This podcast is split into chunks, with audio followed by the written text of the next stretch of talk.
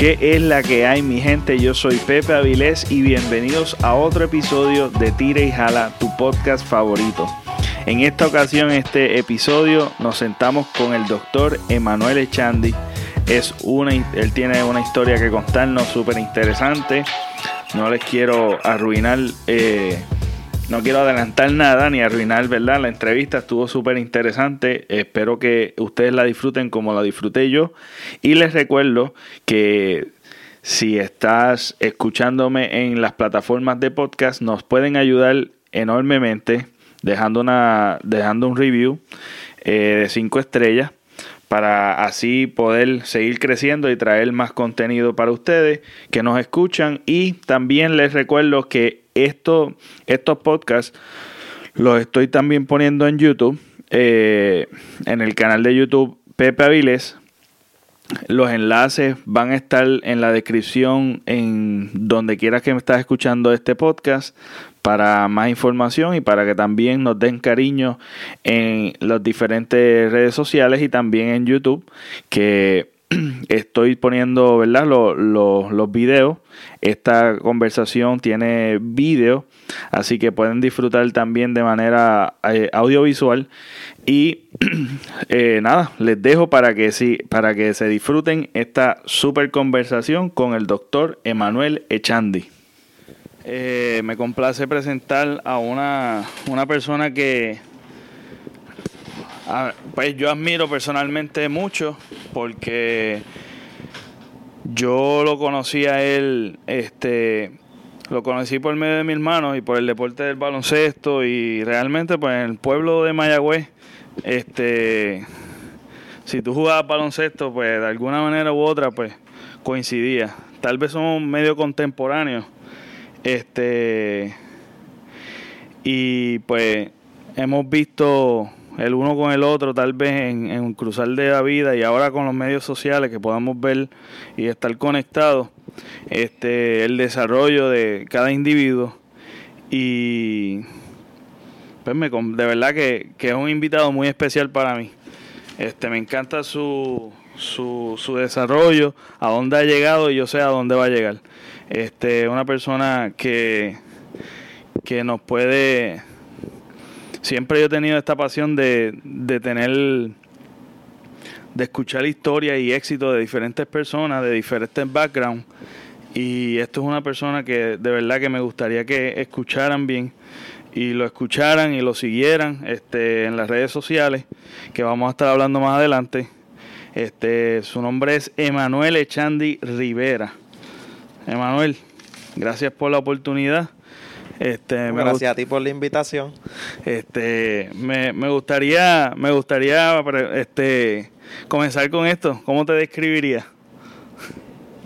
Emanuel, Emanuel Echandi. ¿Quién es Emanuel Echandi, verdad? Cuando vamos a quién es Emanuel Echandi, yo te diría, ¿verdad? Una persona súper amigable, me gusta ser amigo, me gusta ser abierto, me gusta ser bastante honesto con las personas, me gusta eh, dejarme ver como yo soy desde un principio, aunque a veces me puedo trancar un poquito, ¿verdad? Si no conozco a la persona, pero siempre me gusta dar ese lado amigable para que las personas sepan que, pues, que pueden contar conmigo, aunque, ¿verdad? Uno nunca sabe lo que va a pasar con cada persona que uno conoce, pero sí te digo que una persona, pues, súper amigable y sociable.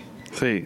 Entonces, este, quisiera para, para más o menos introducirte, este, sobre tu comienzo, eh, ¿qué, ¿en qué tipo de familia tú te criaste? ¿Dónde te criaste? Este, sé que, ¿verdad? ¿Tú naciste acá en Mayagüez? Sí, sí. ¿Verdad? Cuando vamos a mi historia, si hay algo que hace bien peculiar lo que es mi historia y quién yo soy como persona, es de dónde yo vengo, ¿verdad? Mi raíz como tal.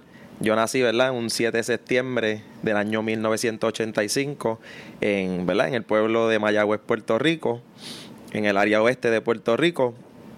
Y si algo bien peculiar, ¿verdad? Es que yo soy nacido y criado en, en un residencial público, que es un lugar donde viven personas de escasos recursos económicos y donde, ¿verdad? Muchas veces, ¿verdad? Dentro de lo que son los medios de comunicación, lo que se plasma de estos lugares son cosas negativas cuando principalmente no es lo único que ocurre, Pero lamentablemente lo más que se, que se destaca son estas cosas negativas.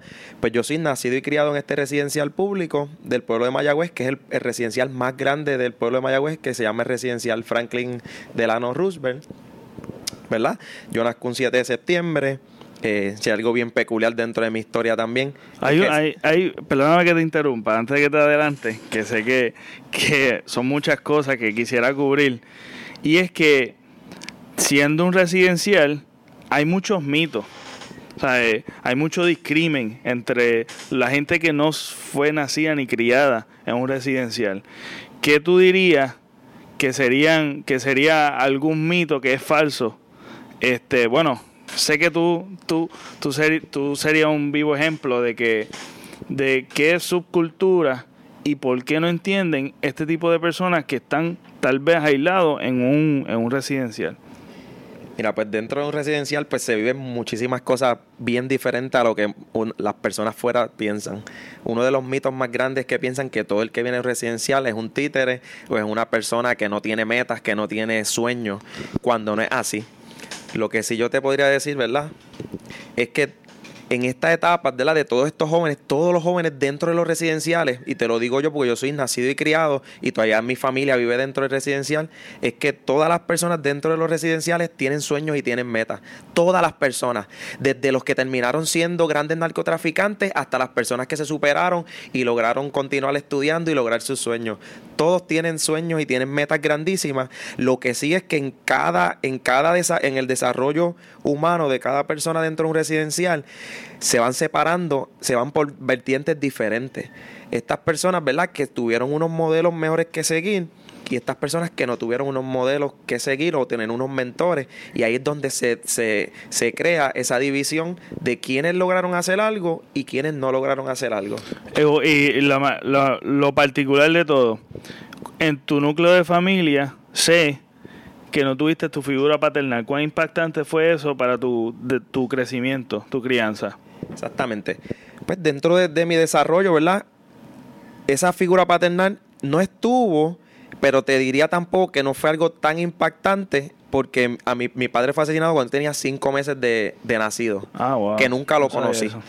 So, al yo nacer, no lo conocí. Me crié con mi madre, pero mi madre siempre súper luchadora. Eh, mi padrastro, que fue el que me crió, Alberto Valentín, que él falleció también, pues esta persona también tuvo sus problemas y sus situaciones en su vida, pero fue la persona, ¿verdad?, que fue la figura mía paternal, más yo tenía un hermano mayor también, que también yo lo veía como una figura, que gracias a él fue que yo entré al baloncesto, jugué baloncesto toda mi vida, porque yo lo veía como un modelo a seguir, que, que es mi hermano mayor, que se llama Norberto. Sí, y este, y de hecho, sé que eres buen jugador también de baloncesto, este y eso, eso, eso en particular, ese deporte te sacó de muchos problemas. Porque muchas veces uno, por lo menos yo personalmente, cuando estoy en, estrés, tiendo a hacer cosas este para canalizar esa energía. Exactamente. Eh, y cuando uno es chamaquito es bien difícil cuando uno no tiene un norte. Entonces, yo por lo menos, eh, de mi perspectiva, siempre he escuchado personas que tienen diferentes diferentes cosas de canalizar todo el problema, todo, porque sé que, sé que tienes metas y sueños, pero lamentablemente nuestra sociedad como que tiende a excluir, separar, etiquetar personas y el mismo sistema a veces los rechaza y tienden a acudir a cosas que no son necesariamente buenas. ¿Qué, qué fue tu canal para, para tu durante tu desarrollo para, para quemar esa energía? Mira, yo te diría que el deporte, ¿verdad? Como muchas veces también lo he destacado en mi historia, desde bien chiquito el baloncesto, estuve también en soccer, ahí fue donde llegó dentro del residencial, llegó a la vida de nosotros un, líder y un mentor que se llama, que se llama Ismael Wiki Pérez y él formó un equipo de soccer, dentro de ese mismo equipo de soccer él nos llevaba a otras partes a ver, a jugar con otros con otros equipos, ¿verdad? De diferentes pueblos, siempre nos, nos, inculcaba la, la diferencia entre disciplina y autodisciplina, siempre nos hablaba de cosas más allá y fue una persona que en, una etapa de nosotros dentro del residencial nos ayudó a nosotros darnos cuenta que había una vida más allá dentro del residencial, ya que esta persona también, Ismael Wiki Pérez, él estudió en el Colegio de Mayagüez, él estudiaba ingeniería, era una persona que tenía otra visión, aunque tuvo sus situaciones también en, su vida, que también nosotros aprendimos de las situaciones que él tuvo, pero fue una persona también dentro del residencial que nos ayudó por medio del deporte. Yo te diría que el deporte en nuestra vida y dentro de los residenciales y a nivel social, generalmente, es algo que, que impacte, que cambia vida. Entonces, este, ah, teniendo, teniendo en cuenta eso, tuviste, tuviste este, tuviste la oportunidad de llegar lejos en el baloncesto durante tu adolescencia, después de graduar. El baloncesto, pues fue una etapa grandísima en mi vida muy buena, ¿verdad? Tuve la oportunidad de, representar a mi pueblo de Mayagüez, tuve la oportunidad de representar a Puerto Rico también por medio de la Liga Jaime Frontera, que, entiendo, ¿verdad? Que tú la conoces, porque es una liga que, por lo menos antes en Mayagüez, fue la liga donde jugó José Juan Barea, donde jugaron Alexander Galindo. Todos los que han representado a, Mayagüez a nivel mundial o nacional son personas que, jugaron en, en, esa liga, ¿verdad?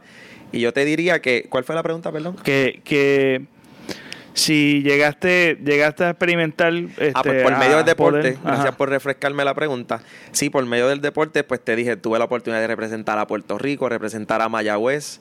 Se me dio la oportunidad en una etapa de mi vida también que eso fue otra cosa que también impactó mi vida de manera bien grande que fue que pude obtener obtener una, beca deportiva en el Colegio San Benito ah, excelente. a ese tiempo con, con Faso no, y que San Benito, y, yo creo que San Benito es de, las pocas escuelas como que da también beca, porque también otra dificultad acá es que el deporte no es tan apoyado por el gobierno, eh, no es tan apoyado en, las escuelas públicas. Tú sabes, tú tienes que, para tú triunfar, tienes que ser o escuela privada o una escuela, algo especial. Sí, sí. Sí, el Colegio San Benito siempre se ha destacado por eso, por por ayudar personas de escasos recursos económicos y mostrarles ese lado bueno de lo que es la buena educación, el deporte, la familia, porque el deporte une, ¿verdad? Y tú te formas, no solamente tú no vas a un equipo, ese equipo se convierte en una familia. Y así mismo pasó conmigo, conocí personas grandísimas por medio del deporte, así también conocí a, a mis mentores, ¿verdad? Que son como mis padrinos, que son Mario Íñigo, y el doctor Baltasar Cruz, que en paz descanse, que fueron personas también que por medio del deporte se convirtieron en mi familia y me ayudaron también a ver otro mundo. Con ellos también viajé a, representar a Puerto Rico, me ayudaron muchísimo. Y pues te diría que el deporte en mi vida ha sido, fue algo que, que, me cambió la vida. Excelente. Entonces, eh, ¿de qué manera te eh, influenció? O tú dirías que tú recuerdas mucho que tú dices contra ahora era la edad porque por lo menos en, en mí yo me yo me he tardado mucho en, en, en este en reflexionar las influencias de mis padres.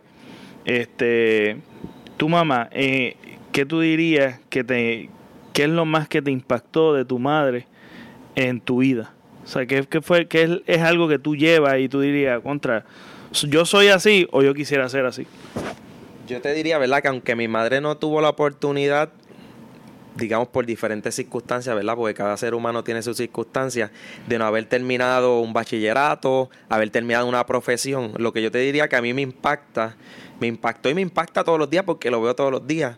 Es que ella es un ejemplo de lucha grandísimo, ¿verdad? Para mí, para, para mis hermanos, ella es un ejemplo de lucha, de tener carácter, de tener determinación. Una persona que, que siempre da el 100% sin esperar nada a cambio. Eso yo te diría que es algo que, de ella yo siempre lo respeto y se lo he dicho, que ella siempre da el 100% y no está esperando nada a cambio.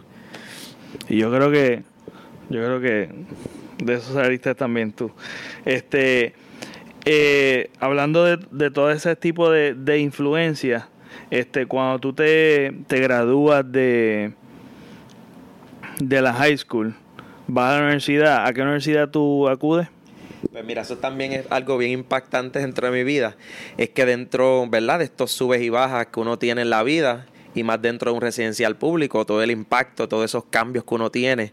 Eh, yo voy, ¿verdad? Estoy en la, en la escuela superior, yo estuve en la escuela de Eugenio María de Hostos, pero en esa etapa, ¿verdad? No, no sé, te podría decir que por rebeldía, etcétera, yo estaba perdiendo el tiempo. Yo no estaba entrando a mis clases, yo estaba pasando el rato. Eso sí, yo siempre mantuve dentro del equipo de baloncesto eh, con el señor Edwin Méndez. Pero yo estaba perdiendo el tiempo y tuve que pagar el precio porque cuando me graduó no pude entrar a la institución universitaria que yo quería, que era el Colegio de Mayagüez o la UPR de Río Piedra, la YUPI, y entonces tuve que entrar, ¿verdad?, a, a la Universidad Católica de Mayagüez, que no era el lugar donde necesariamente yo quería estar, y eso también me hizo eh, no llegar a un lugar que yo quería y mantenerme, ¿verdad?, eh, como, como diría yo, resbalando eh, por no tener pasión en lo que yo quería estudiar. O sea, que hubo una desmotivación, un desenfoque en un momento. Hubo un desenfoque en esa etapa totalmente, eh, digamos, ¿verdad? Por no haber, por no haber aprovechado mi tiempo dentro de, lo que era la, escuela superior. Claro, a mí me pasó también el hecho de que yo, Emanuel Echandi, es un estudiante con excelentes notas este, en elemental y cuando estuviste en la intermedia. Mira, te diría yo en escuela elemental pues yo, por lo menos yo estuve colgado siempre. Yo siempre, tú sí. en escuela, eso es muy honesto, eso es muy bien. Yo en escuela elemental sí tuve muy buenas notas. Luego de eso, en escuela intermedia comencé con buenas notas, no terminé con, muy buenas notas. Luego en escuela superior me descarrilé totalmente. Eh, por no por, no, y, por ganas de perder el tiempo. En esa, en esa etapa es tan difícil canalizar tanta energía por el desarrollo este hormonal, este las amistades, el vacilón, porque Exactamente. en realidad hay mucha distracción, hay mucha distracción. Este, pero yo personalmente yo yo fui yo tuve en, en Kindle y en, y en primero los maestros faltaban todo el tiempo faltaban. Entonces, después ya para segundo y etcétera hasta sexto grado, yo estaba colgado siempre. Después, después fue que en, en sexto me iban a colgar y me querían colgar, una, había una maestra que no me quería pasar y ella vio que este estudiante siempre ha sido un estudiante que lo pasan, que lo pasan, que lo pasan. Entonces, al fin y al cabo me dieron el break, hice unos trabajitos, pasé. En intermedia tuve tantas lagunas y eso es algo que yo todavía aún arrastro o arrastré por muchos años. En intermedia fue difícil. Eh, después ya en high school pues yo vi un poquito de progreso e interés este porque a un momento dado esa vergüenza esa vergüenza de que yo pasé en elemental y que mis papás pasaron eh, me marcó de tal manera de que yo decía, yo no puedo quedarme así. O sea, yo tengo que superarme. ¿Alguna, qué, qué cosas a ti te impactó que tú decías de tal, de tal, de tal modo que, que tocaste fondo y tú dijiste, espérate, yo tengo que hacer algo conmigo? O ¿en qué momento sucedió eso en ti? Bueno, esas altas y bajas que yo tenía, ¿verdad?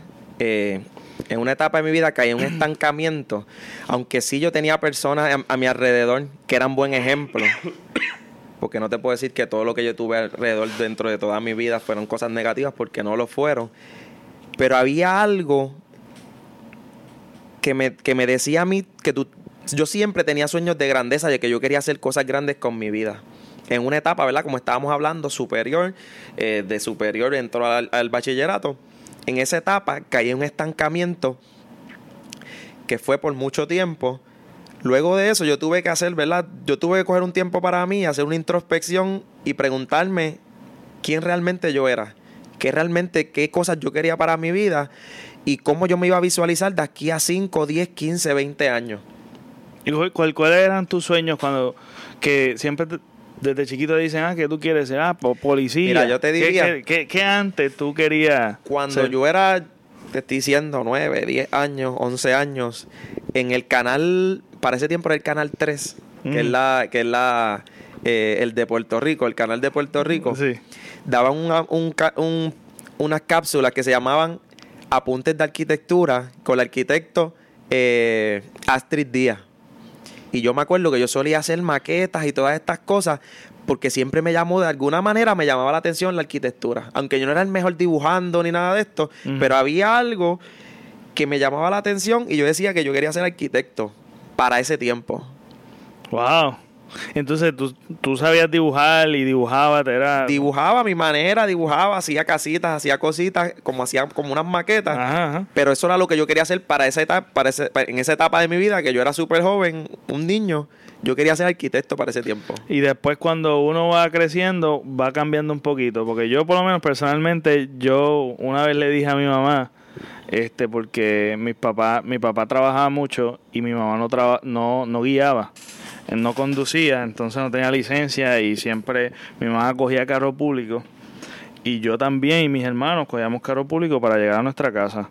¿Qué pasa? Que eh, cuando yo era niño, yo le dije a mi mamá, mami, cuando yo sea grande yo quiero hacer carro público. yo quiero ser Chofer de chofer carro de carro público. Y eso es un chiste hoy día, pero este en realidad pues yo lo dije genuinamente porque yo, eso era lo que yo veía. Yo salía de mi casa, mi, el carro público me llegaba a mi casa y me llegaba mi mamá y todo eso. Y yo decía, wow, eso está brutal. A mí me gustaba, yo mi inocencia.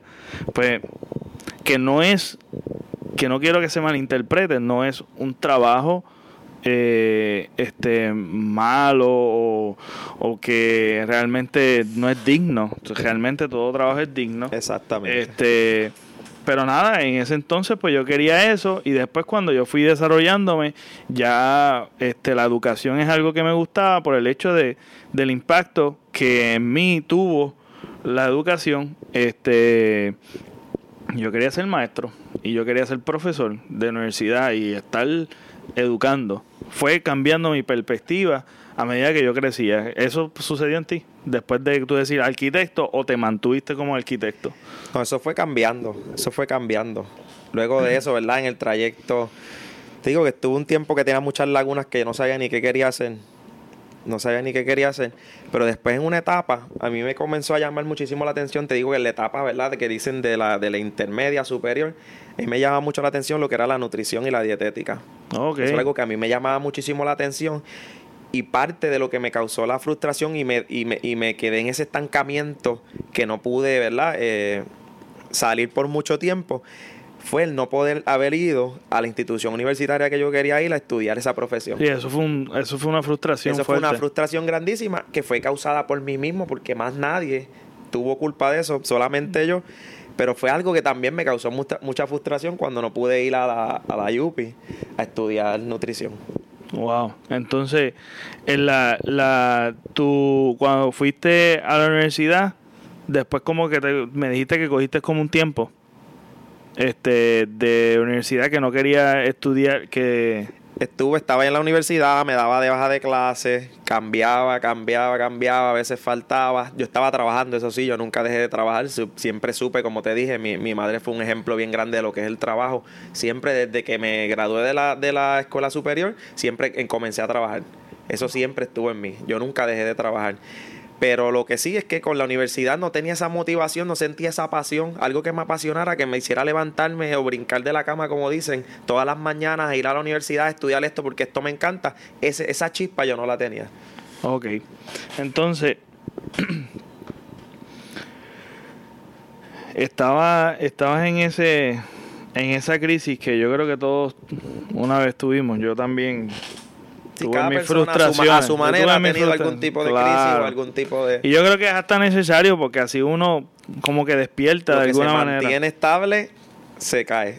Exacto, y eso es una de las cosas que mucha gente no entiende o que se quedan estancados por la frustración y no todo el mundo canaliza las cosas igual. Entonces vemos que hay gente que se queda estancada y no, no, no hay algo que los levante. Eh, tú sí lo hiciste y, y sé que sé que tu nutrición era tu norte. ¿Cómo llegó la quiropráctica? A ti, a tu vida, ¿cómo, cómo fue eso? Exactamente, mira, el camino a la quiropráctica, mi llegada a lo que fue llegar a ser doctor quiropráctico fue algo que yo te diría que fue el universo, Dios, como tú lo quieras poner, pero fue algo que indirectamente ya Dios me estaba encaminando a esa profesión. Yo siempre ya, me llamaba la atención, eh, ya diría yo, en los equipos de baloncesto, eh, la que era mi cuñada también, siempre me llamaba la atención estar palpando lo que era la columna vertebral. No sé por qué, yo no sabía por qué, porque yo nunca había escuchado lo que era la quiropráctica. Ahora pues uno escucha que, ¿verdad? Que vienen las instituciones, universidades de Estados Unidos eh, a dar diferentes conferencias sobre lo que es la quiropráctica, pero yo nunca había escuchado lo que era la quiropráctica. Jamás en mi vida había escuchado lo que era la quiropráctica, hasta que con el pasar del tiempo escucho, ¿verdad? Un amigo que había llegado de Estados Unidos como algo llamado quiropráctico. Y esta persona había jugado baloncesto conmigo cuando yo era chamaquito, cuando te dije, ¿verdad? En la, en la, en la Liga Jaime Frontera, que estaba José Juan Barea, etcétera. Él había jugado en esa liga, que se llama el Doctor Raúl Avilés. Y yo escucho que él llega de, de, de, Estados Unidos como algo llamado quiropráctico. Ok. Yo no sabía lo que hacía un quiropráctico, pero algo, algo a mí me dijo, y te diría yo que fue mi inteligencia innata, una voz interna, que me dijo, tú tienes que conseguir su número de teléfono y visitarlo para que él te explique lo que es la quiropráctica. Wow. Así mismo, ¿verdad? Yo consigo su número de teléfono, me acuerdo que un hermano del mayor me lo consiguió. Me dice, sí, eh, me dijo que lo llame y que pases por la oficina. Y yo dije, wow, esto es una señal, tengo que llamarlo y tengo que pasar por la oficina. Así mismo, cuando lo llamo, el super nice, super humilde como él es siempre, me dice, sí, pasa por mi oficina. Paso, llego a la oficina, una oficina bien bonita, un área bien bonita y me dice eh, como que bienvenido y cuando le pregunto lo que es la quiropráctica, pues saca de verdad de su valioso tiempo, me, me, explica lo que es la quiropráctica, que yo no sabía lo que es la quiropráctica, pero él me explica, ¿verdad?, que son especialistas del sistema neurológico, que es el cerebro, cordón espinal, estos nervios que van por todo el cuerpo, y me explica que si este sistema neurológico tiene una interferencia, cada persona no puede funcionar un 100%. Él me dice, si tu sistema neurológico o tu columna vertebral está fuera de lugar y pincha uno de esos nervios y tu cerebro no se puede comunicar con tu cuerpo, no hay manera que las personas funcionen a un 100%. Yo te diría, Pepe, que eso fue algo que yo dije, ¿qué caramba es esto? Yo nunca había escuchado esto, pero esto es algo que yo quiero saber más. Yo no sé si lo quiero estudiar en este momento, porque no te diría que la decisión de, de yo estudiar fue el primer fue inmediata. No fue inmediata. Pero fue algo que me voló la cabeza, como uno dice, y que me hizo pensar de otra manera. Yo, yo dije, wow. Así mismo, ¿verdad? Estoy ese día en la oficina, lo veo él ajustando sus pacientes, las personas bien alegres, las personas haciendo sus historias de cómo él había cambiado su vida de cómo ellos llegaron que no podían caminar y salían caminando, de cómo personas que tenían alta presión, diabetes, todas esas cosas habían cambiado su vida por medio de la quiropráctica. Y ahí es que cuando, ¿verdad? Yo muestro más interés y decido hacer una segunda visita a su oficina para ver más lo que es la quiropráctica. Cuando vengo en esa segunda visita, él me pregunta, ¿tú te has ajustado alguna vez en tu vida? Y ah, yo, yo nunca me he ajustado, pero me gustaría ajustarme. Y entonces ahí es cuando recibo mi primer ajuste quiropráctico, Pepe. Ay, yo no sabía eso, Chanti. Mira, estamos hablando de mi hermano, estamos en las facilidades de, de la oficina. Este y esto pues para mí es nuevo y me encanta este escuchar esto. Y me imagino que cómo, cómo, fue la experiencia de tú sentir un, un ajuste por primera vez. ¿Qué fue, cómo, fue tu, lo ¿Cómo fue tu y maravilloso de esto es que como verdad, tú sabes que siempre he estado en el deporte y siempre he estado haciendo ejercicio y todo. O sea, que uno acumula estrés, acumula traumas y todo eso de tantos tiempos. el micrófono. Y tantas, tantas también eh, vivencias que uno tiene, que a veces se acumulan dentro de lo que es el sistema neurológico, todas esas capas de vivencias que uno tiene como una cebolla, como dicen. Ajá. Y entonces, cuando él me dice, ¿verdad?, que me va a ajustar, yo recibo ese primer ajuste quiropráctico y yo te diría, Pepe, que eso fue algo, eso fue un factor clave dentro de lo que es mi vida, de lo dentro de lo que es mi evolución como persona, como ser humano. Y fue que después de ese primer ajuste quiropráctico, yo pude comenzar a ver mi vida desde otro, desde otro punto de vista. Yo pude comenzar a ver, después de ese ajuste quiropráctico, que las cosas que me habían pasado, no verlas como, como un atraso, sino utilizar esas cosas a mi favor. Todas esas cosas que dentro de mi vida, ahí fue que yo, cuando yo me pude dar cuenta que todas las cosas que me pasaban, que yo las usaba como excusa para no evolucionar, para no hacer las cosas que tenía que hacer, todas esas cosas yo las tenía que usar a mi favor. Y yo te diría que esa evolución ocurrió después de ese ajuste quiropráctico. Brutal, brutal. Entonces, eh, cuando tú descubres eso, este, ¿cuánto tiempo pasó tú aplicaste a la escuela quiropráctica. Luego de eso yo seguí visitándolo. Obviamente yo le pregunté de, De todo. todo, lo que podía. Cómo, cómo llegar, qué hacer. el estilo de vida. Yo quería saber todo antes de yo, ¿verdad? Emprender vuelo a otra nación a... a- ¿Verdad? Exacto. A Eh, quiropráctica. Te pregunto, eh, ¿fue, ¿fue después de las visitas que fuiste analizando como que contra yo podría hacer eso? Luego de las visitas, seguí, como te dije, te acabo de decir, eh, seguí preguntándole estilo de vida, cuánto ganaban, porque no te digo que el, el factor dinero tampoco no lo pregunté, lo pregunté también. Todas esas cosas y ver los cambios que él estaba haciendo en la vida de las personas, que eso fue lo que yo dije, yo quisiera hacer esto el resto de, mi- de mis días. Más te dije la evolución que tuve después de ese primer ajuste quiropráctico. Y ahí es cuando le pregunto, ¿dónde tú estudiaste quiropráctica? Ok. Entonces, cuando le pregunto, él me dice que fue a Life University, la Universidad de la Vida.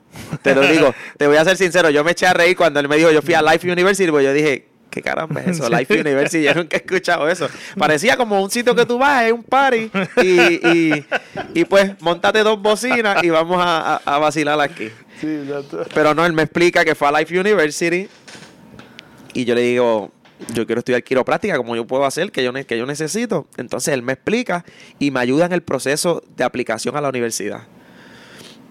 Me, ayuda en el proceso de, de aplicar a la universidad. Eh, enviamos la, eh, la, La aplicación. Envi- Enviamos la aplicación, enviamos todo y estábamos esperando la respuesta, ¿verdad? Estábamos esperando la respuesta porque no sabía, como te dije, en la, en la Universidad Católica yo estuve atrasado, me había dado de baja de clases porque no tenía pasión alguna por nada de lo que estaba haciendo.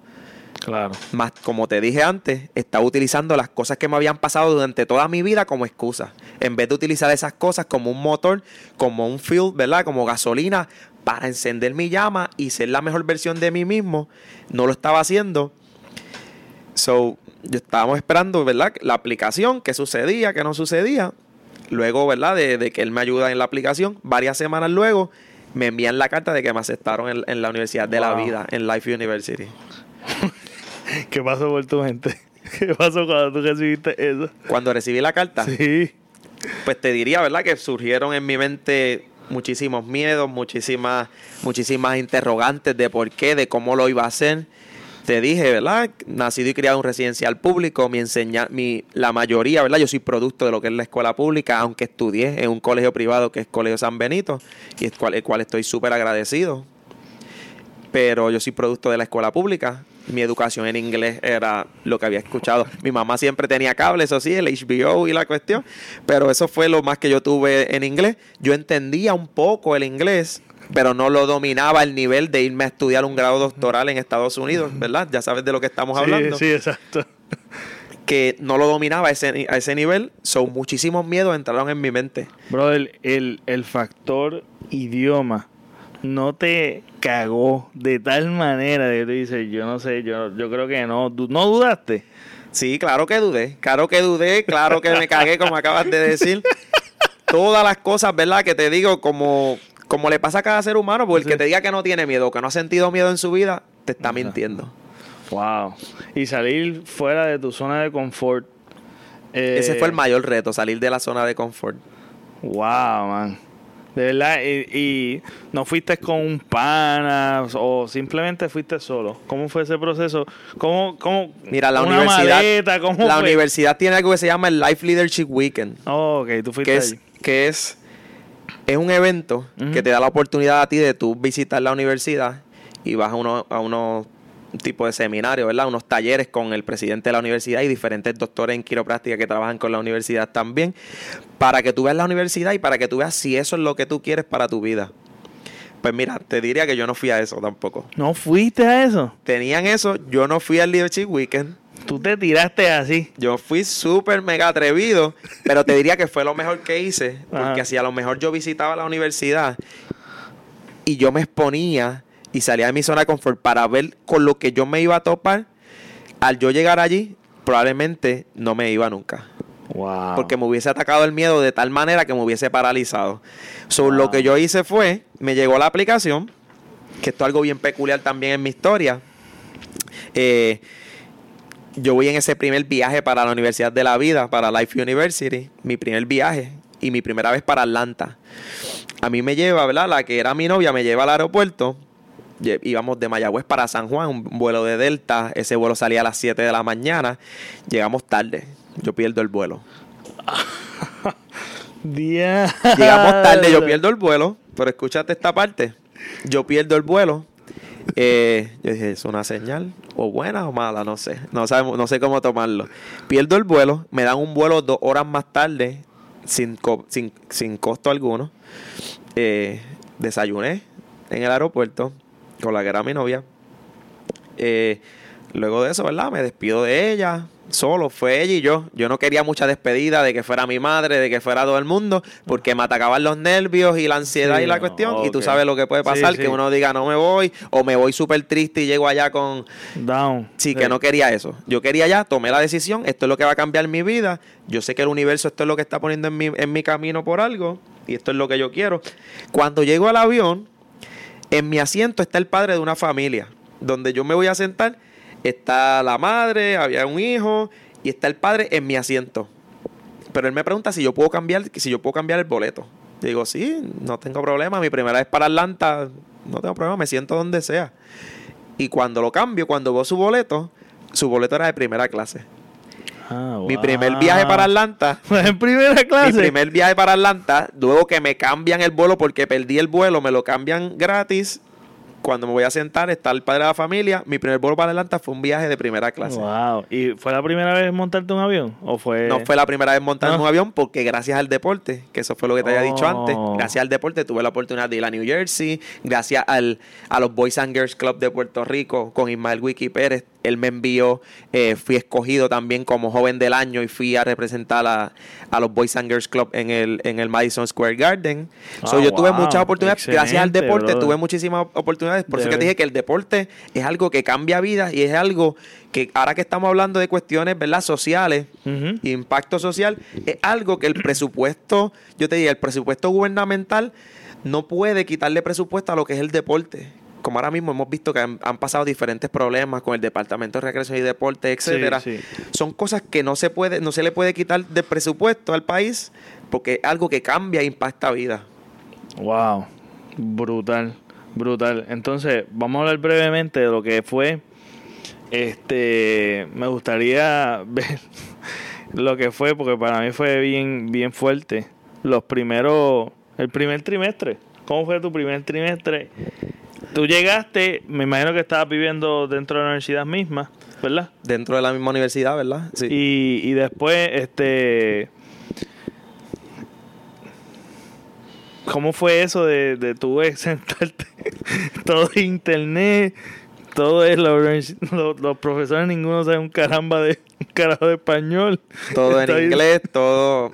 En verdad fue un reto grandísimo. Pero yo te diría que fue, fue el momento en mi vida que yo me di cuenta que tú eres un promedio de las cinco personas con las, con las cuales tú inviertes tiempo.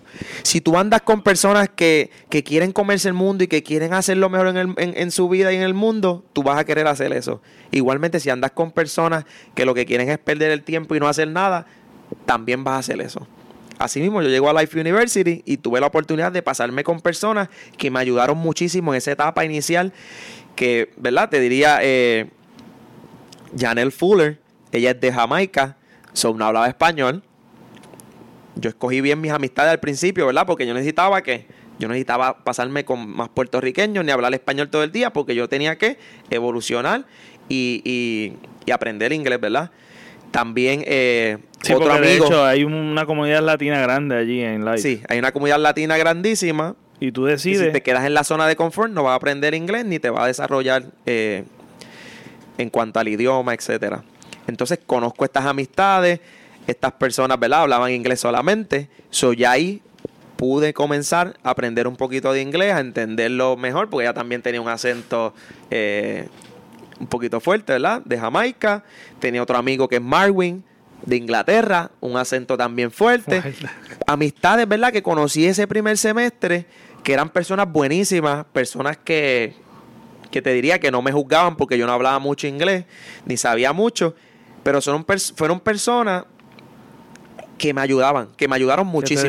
Son personas que yo quiero muchísimo, las respeto muchísimo, porque en esa etapa fueron personas que me ayudaron, no me juzgaron ni me echaron por un lado porque yo no hablaba mucho inglés, sino personas que me ayudaron y me, y me, y me ayudaron a seguir hacia adelante. Que de hecho, que uno viniendo de este, de, por lo menos de Puerto Rico, yo no sé si en otros países sucede lo mismo, pero por lo menos yo pienso lo primero, voy allí, voy a hablar bien malo y me van a criticar, se van a tripear de mí porque uno tiene esta mentalidad del prejuicio, de que te van a...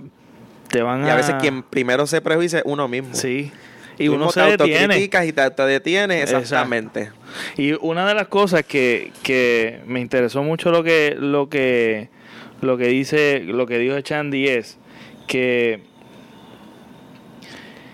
que él no, no, que él se tiró sin saber inglés, sin, sin conocer el idioma completamente. Él se tiró, él dijo, yo puedo.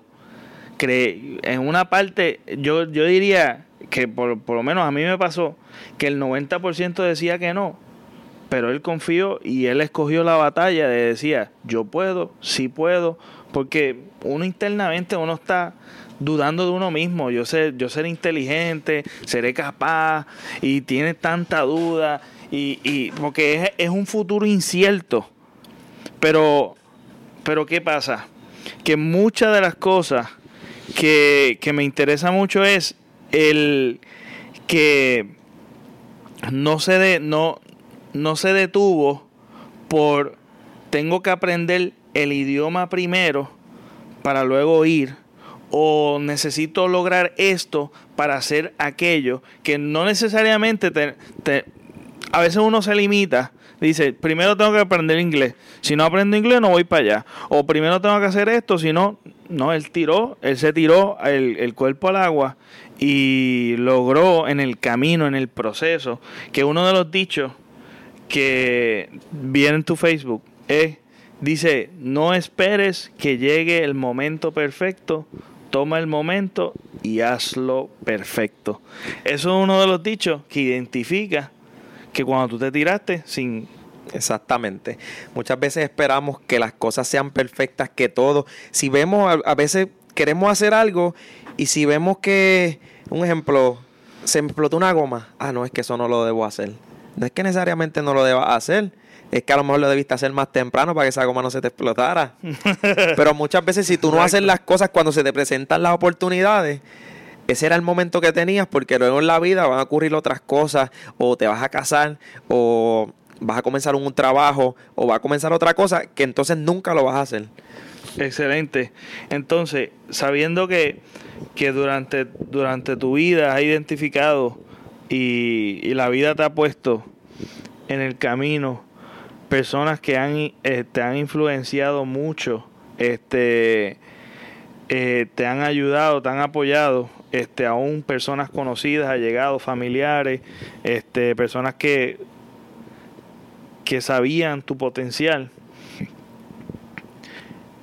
¿Cómo fue? Porque sé que eres una persona bien activa, de momento estás en las redes sociales, estás eh, dando talleres, eh, siendo un estudiante en el desarrollo, estás compitiendo, hablando de la quiropráctica, tienes esa hambre a, ir a las misiones, ir a otros países, a, hablar sobre la quiropráctica, ya, ya a comenzar a llevar la voz, a educar.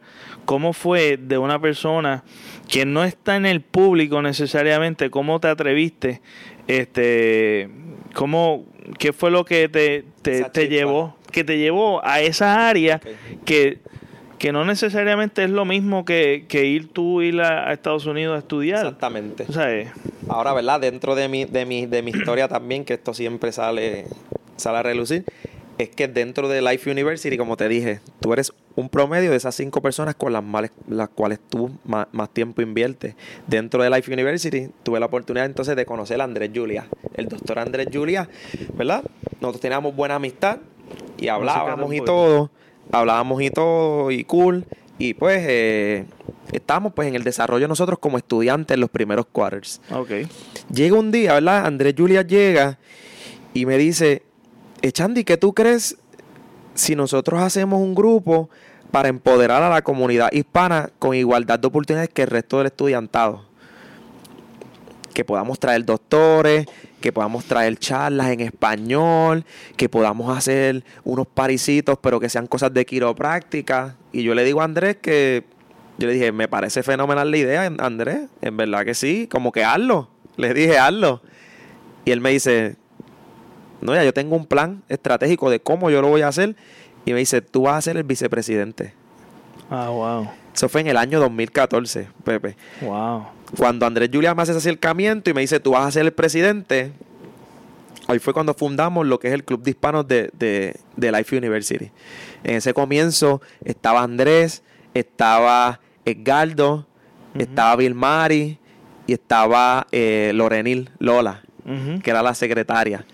Estábamos todos, ¿verdad? Y estábamos buscando, lo que queríamos era unir la comunidad hispana. Para ese tiempo, muchas veces lo que se hablaba de la comunidad hispana era como que pues ellos son buenos bailando. Pues ellos son, hacho, les gusta el party, pues los puertorriqueños esto, pero nosotros estábamos buscando, sí, habían puertorriqueños que estaban haciendo sus cosas, pero más bien la estaban haciendo de manera más individual. Como que habían unos haciendo seminarios, estaban yendo a talleres, habían, habían mucha gente aprovechando el tiempo, pero no se estaba haciendo de manera colectiva, de manera que la comunidad hispana se viera beneficiada, beneficiada eh, eh, en conjunto. Entonces comenzamos este club y esto fue una de las cosas que yo te digo que me hizo salir del cascarón, que me hizo eh, despertar esa chispa, ¿verdad? De yo ayudar a los demás, de salir de mi zona de confort, de de comenzar a educar, de comenzar a crear impacto, no solamente eh, dentro de la universidad, sino fuera también, y de que, de que yo podía comenzar a comunicar lo que era la quiropráctica y los beneficios desde, que yo era estudiante. Te diría que ese fue el momento y esa fue la, la, razón por la cual todo esto comenzó.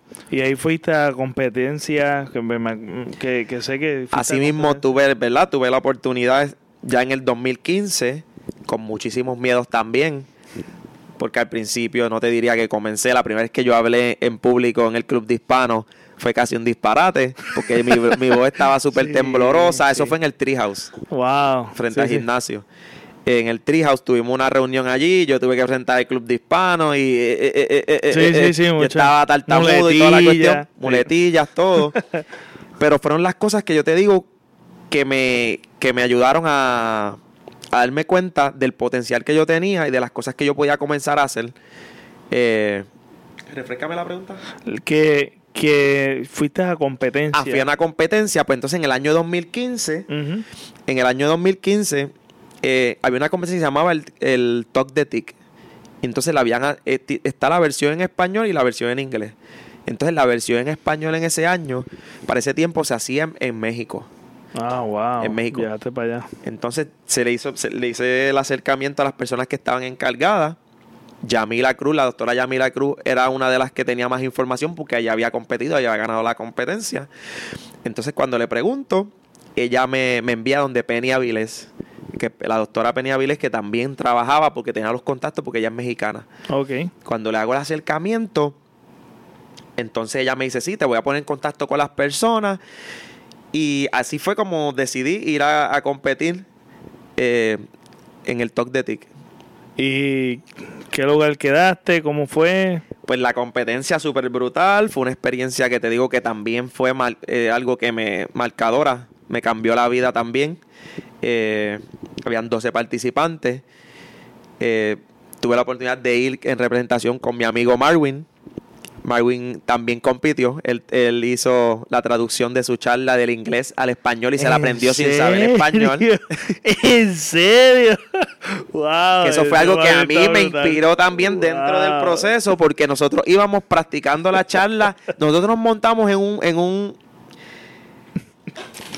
en una, por decirte, como si fuese una guagua escolar, nos montamos desde Toluca desde Toluca, que eso queda como a media hora, 40 minutos de la Ciudad de México, nos montamos hasta Veracruz. y estuvimos como nueve horas. Esas nueve horas nosotros estuvimos practicando la charla, dándole para atrás, para adelante. Los demás que estaban en la guagua eran estudiantes que no iban ni a competir ni nada, so ellos estaban súper relajados, algunos tomando vino, tomando cerveza, vacilando, y nosotros súper enfocados en lo que era que nosotros íbamos a presentar. Nosotros no sabíamos si íbamos a ganar o si íbamos a perder, porque no sabemos con quiénes íbamos a competir ni qué nos íbamos a topar, porque no conocíamos a los demás. Pero sí sabíamos que queríamos dar una presentación de excelencia y queríamos dar lo mejor de nosotros porque era la primera vez que íbamos a competir en algo y era como hablando de quiropráctica a la gente que no sabe nada. Es una, es una competencia que son, se supone que son 5 a 6 minutos, hablando, tú estás explicando lo que es la quiropráctica de la manera más sencilla que el público pueda entender. Que personas que no sepan nada de quiropráctica puedan sentarse ahí y entender lo que es, la quiropráctica. es, un reto. es un reto 5 o 6 minutos. Wow. Tú tienes que explicarlo súper preciso, tienes que usar analogías, tienes que usar ejemplos clásicos que la gente asocie. Asocie, exactamente, para que las personas puedan entender lo que es la quiropráctica. Entonces, cuando llegamos allá, Veracruz hace un calor brutal. Eso fue en octubre, cuando fuimos. Ah, wow. Un calor brutal. Te digo que la temperatura allí es bien rara porque es como bien plegostosa la calor. Y entonces estamos allá. Eh, la competencia habían 12 participantes habían estudiantes mexicanos, habían estudiantes desde Life West, que en California, habían estudiantes de España, todos compitiendo por ganar, por ganar el Talk de TIC o por dar su mejor presentación. Entonces tuve la oportunidad, ¿verdad? Di mi presentación. Como te dije, todo salió del alma porque conté mi historia mi historia, entonces la asocié con lo que era la quiropráctica. Hice una relación de lo que es el deporte del soccer con, el sistema neurológico, de cómo nuestro coach, que era el que nos manejaba a todos nosotros, él era el sistema neurológico, el que ah, controlaba todo. Que como si él no se podía comunicar con nosotros, se formaban esas interferencias, que era que el portero no podía estar, ¿verdad? Nos notaban los goles o las defensas estaban fuera porque había algún tipo de interferencia. Pues todo eso lo usé como asociación pude dar mi historia, ¿verdad? Fue algo bien emocional para mí, súper bonito esa, esa, esa, experiencia. Y pues pude, pude ganar la competencia. Ah, wow. En representación, ¿verdad? De Life University y de Puerto Rico también. Porque sí, era claro. internacional. Wow. Entonces, quería. me imagino que en el desarrollo continuaste. Este, sé que estabas bien involucrado en la tanto como en la comunidad como también este viajabas para aprender este y todas estas cosas entonces cuando surge tu graduación este lograr eso eh, verdad es una pregunta bastante clichosa pero tus amistades tu familia el todo o sea el de, el de comenzar algo terminarlo y ver tu crecimiento personal, tanto como personal como profesional, sabes, ya no es Emanuel Echandi, ya es doctor Emanuel Echandi. ¿Cómo fue esa, ese, ese proceso? Pues esa, esa etapa, te digo, una, una de las experiencias más grandes de mi vida. Como que haber terminado, después de haber estado en estancamiento total por muchísimos años, ¿verdad? Por diferentes factores, como ya dije, a plasmar una meta y seguir esa meta de manera consistente hasta lograrla. Eso fue algo grandísimo, ¿verdad? Mi madre, ¿verdad? Mi madre bien emocionada allí, con lágrimas en los ojos. Eh, mi familia súper orgullosa, ya diciéndome que mis hermanos estaban súper orgullosos. Ver la comunidad dentro del residencial, cada persona que tú ves, decirte como que felicidades, estoy súper orgulloso, qué bueno que lo lograste. Todas esas cosas, ¿verdad? Son cosas que, que que son las cosas que cuando uno se muera son las cosas que uno se lleva, son las cosas que te llenan el alma, como uno dice. No, y que, que no solamente eso, sino que eres una inspiración para aquellos y los viejos te van a decir, mira, este chamaquito se crió aquí. Así mismo. Y tal vez, mira, tuvo alrededor un par de bandidos, pero él no se dejó llevar por eso, él siguió para adelante. Exactamente. Él se, se, propuso, y no necesariamente tiene que ser en la quiropráctica, puede ser en, unas metas que tú tengas por cumplir. Tú sabes, eh, es increíble el hecho de que, de que una persona impacte tanto a una comunidad, eh, no solamente, y también a esas personas que estaban de, de lejos que decían tú no vas a poder hacerlo. Exactamente. Eh, tú sabes, es una garnata aquel que siempre está juzgando Las y no personas que están apoya. juzgando a las personas que, que no, enti- no entienden a veces las etapas de cada ser humano. Porque Claro. hoy día tú estás aquí, tú no sabes dónde vas a estar mañana. Muchas veces Exactamente. tú prendes las noticias y ves lo que le pasó a fulano, a sutano. Y es por etapas que pasan la- las personas, ¿verdad? Y- Enseñanzas que te da la vida. Y el, el este una de las una de las de las cosas que quería preguntarte es este que sé que has dado taller en el residencial este Roosevelt en tu comunidad eh, me dijiste cómo recibieron este tu en tu graduación eh, diste un un taller también, ha- has dado talleres en, en la en escuela, ¿verdad? Este, tu mejor momento, ese, ese título me encantó. Este, también me dijiste, bueno, me vi, ¿verdad? Fui lo, lo maravilloso de las redes sociales, que uno puede estar averiguando, ya sea de una manera positiva o negativa. O negativa, pero pero eh, también diste otro, eh, otro taller que decía, un deseo no cambia nada, una decisión cambia todo. En el residencial Roosevelt. De que, mm, bueno, eh, con ese con ese título yo creo que podemos meditar muchísimo. Pero me gustaría saber overall, tú sabes, por encima, este, cómo fue el, cómo fue este, cómo te acogieron, cómo, cómo fueron esas diferentes experiencias. Mira, este último taller, yo di un taller hace como dos semanas que se llamaba Cambio y Acción. Y este taller estaba basado en eso mismo, en que, en cómo tú puedes utilizar las cosas que muchas veces pensamos que son cosas negativas, utilizar todas esas cosas a tu favor. Y este taller fue eso, de cómo ellos querían crear cambio. Le hice ejercicios de ellos visualizar el por qué ellos quieren crear cambio. Porque muchas veces en los residenciales lo que sucede es que las personas quieren cambiar o las personas quieren, quieren cosas grandes, que eso pasa con todos los seres humanos. Claro. Todas las personas Todos quieren cosas grandes. mejor. Hasta un libro yo leí decía que las personas que, que muchas veces tienen problemas psiquiátricos es porque por escapar de, lo, de su realidad y tener sueños de grandeza, ellos, ellos, ellos caen en, esa, en, esa, en ese estado de estar ¿verdad? con problemas psiquiátricos. Y básicamente ese taller fue eso, de cómo ellos podían crear cambio para su vida, pero yo quería que ellos visualizaran un porqué. Y han, y ¿Por han- qué ellos querían cambiar? Ok. porque ellos querían cambiar y les hablé sobre lo que ellos necesitan para cambiar, ¿verdad? Es energía, de qué cosas ellos pueden tener para tener buena energía, de qué, de qué personas ellos deben rodearse que les den buena energía, de qué personas alejarse porque son personas que te drenan la energía, de qué alimentos tener para tener energía, de las diferentes maneras que ellos puedan tener energía, porque dicen que la energía, dicen que cambio es igual a proceso. ¿Verdad? Pero para, para tú cambiar necesitas que necesitas energía. Y le hablé de todas esas cosas que ellos necesitaban para crear cambio en su vida. Y por qué ellos querían crear un cambio. Es algo bien, algo que quiero compartir contigo, pero Sí. para que digo eso, yo hice este ejercicio de cambio, de cambio.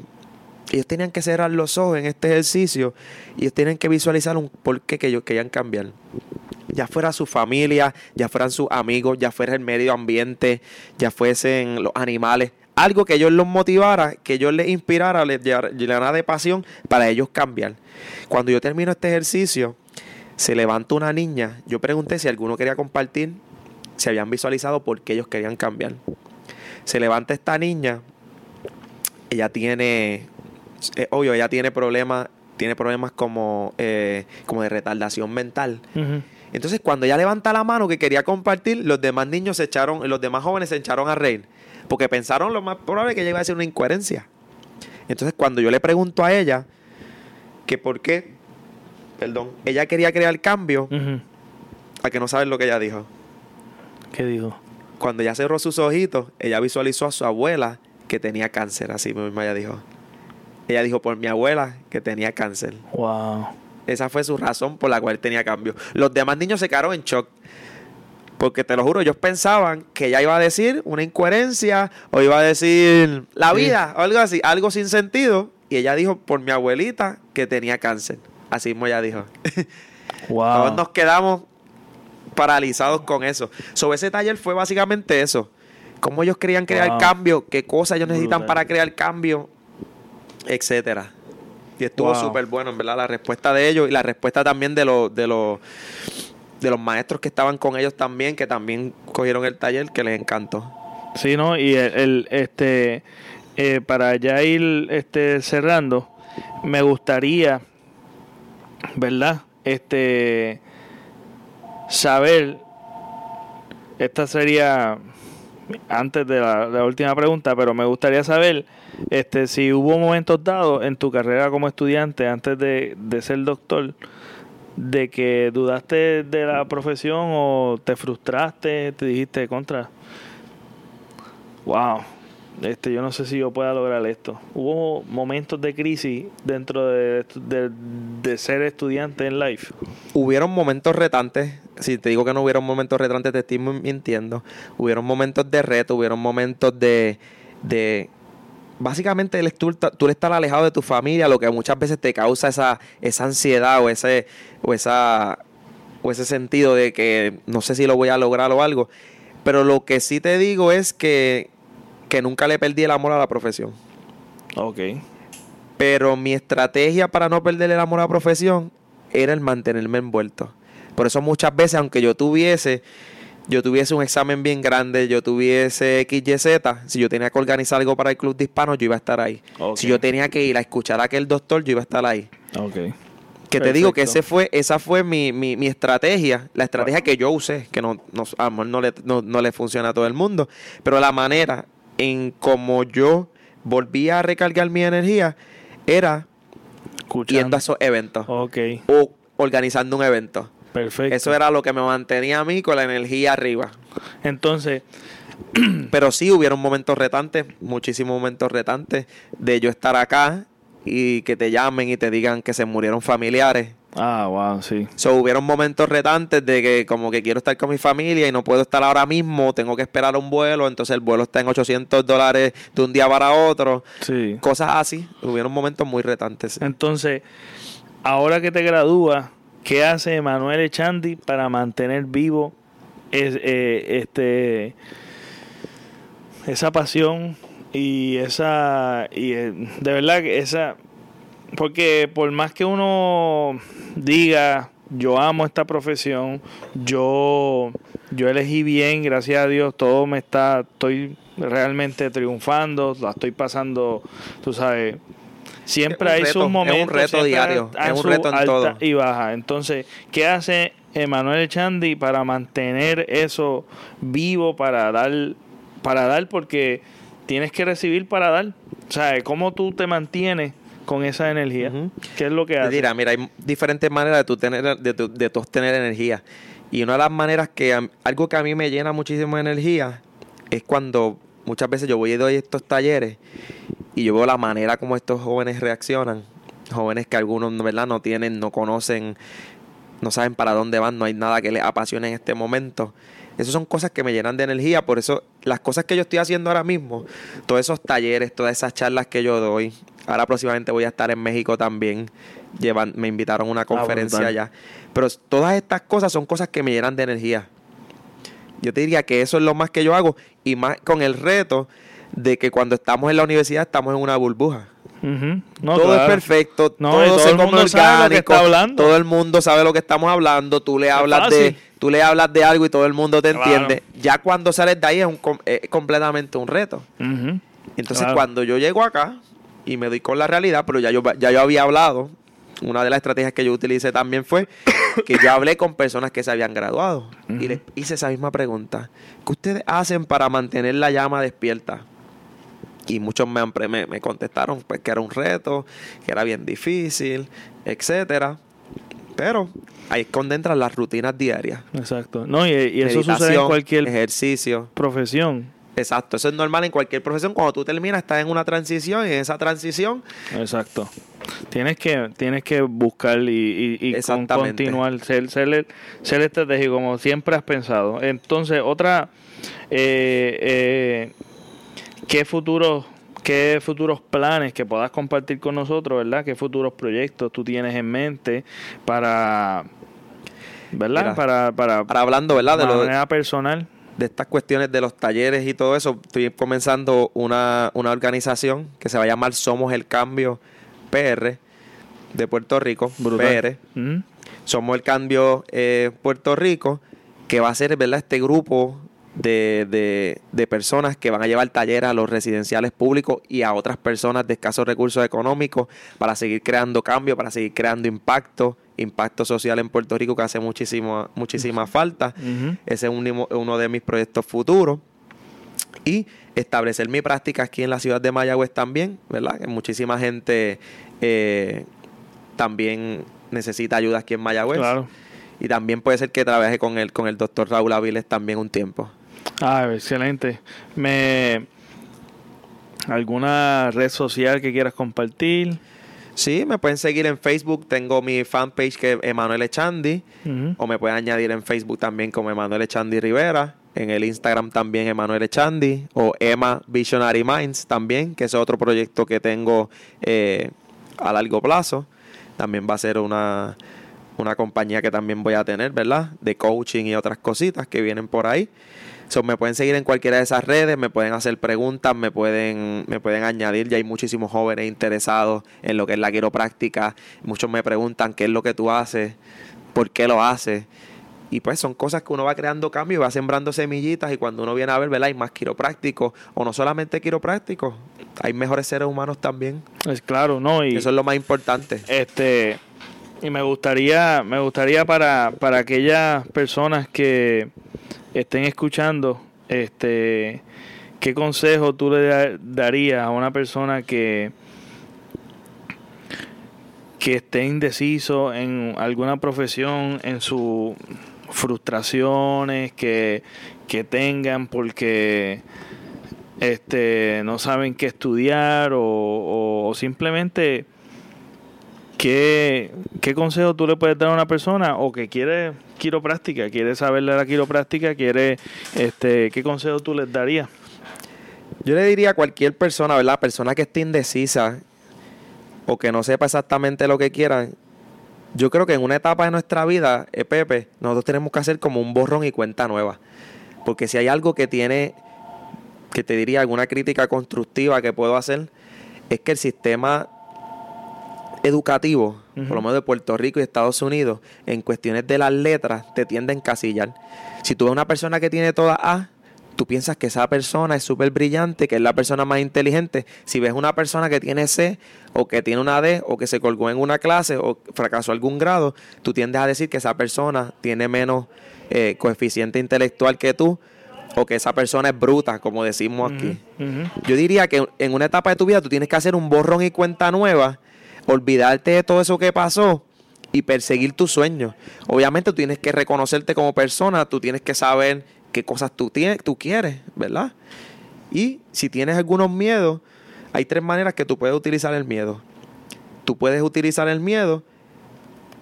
El miedo te puede... eh, tú puedes reconocer que hay un miedo, pero eh, luchar con ese miedo. O tú puedes ignorar el miedo y que el miedo te detenga. O tú puedes reconocer que tú tienes miedo y utilizar ese miedo para salir hacia adelante. Yo te diría que estas personas que tienen esos miedos, esas, esas incertidumbres, busquen ayuda también. Buscar un mentor, buscar una persona de esa profesión que tú quieres. Que eso fue lo que pasó en mi, en mi caso con tu hermano. Yo no sabía lo que yo quería, pero encontré una persona que me enseñó el camino. Mira, este es el camino. Porque para todo hay ayuda. Lo que tú quieras estudiar, sin miedo, necesitas un préstamo, hagan el préstamo que sea. Porque hay algo, no hay algo peor que es que tú, ¿verdad? Te mueras algún día sin haber hecho lo que tú querías hacer. Eso es así. Hay que hacer lo que uno quiera hacer sin importar qué. Excelente. Y este y quiero cerrar con esto también, con uno de los dichos de Manuel Echandi que dice, uno de los secretos de las mentes visionarias es rodearse de personas con metas claras.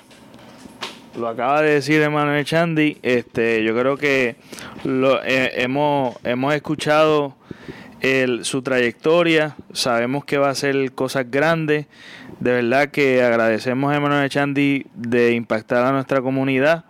este y a otra y a otras personas a seguir inspirando síganlo eh, de verdad que es una persona súper interesante es una persona que motiva a uno eh, de verdad que te felicito y te deseo el éxito de lo más grande. De verdad que la pasé brutal. Y gracias. también gracias por la invitación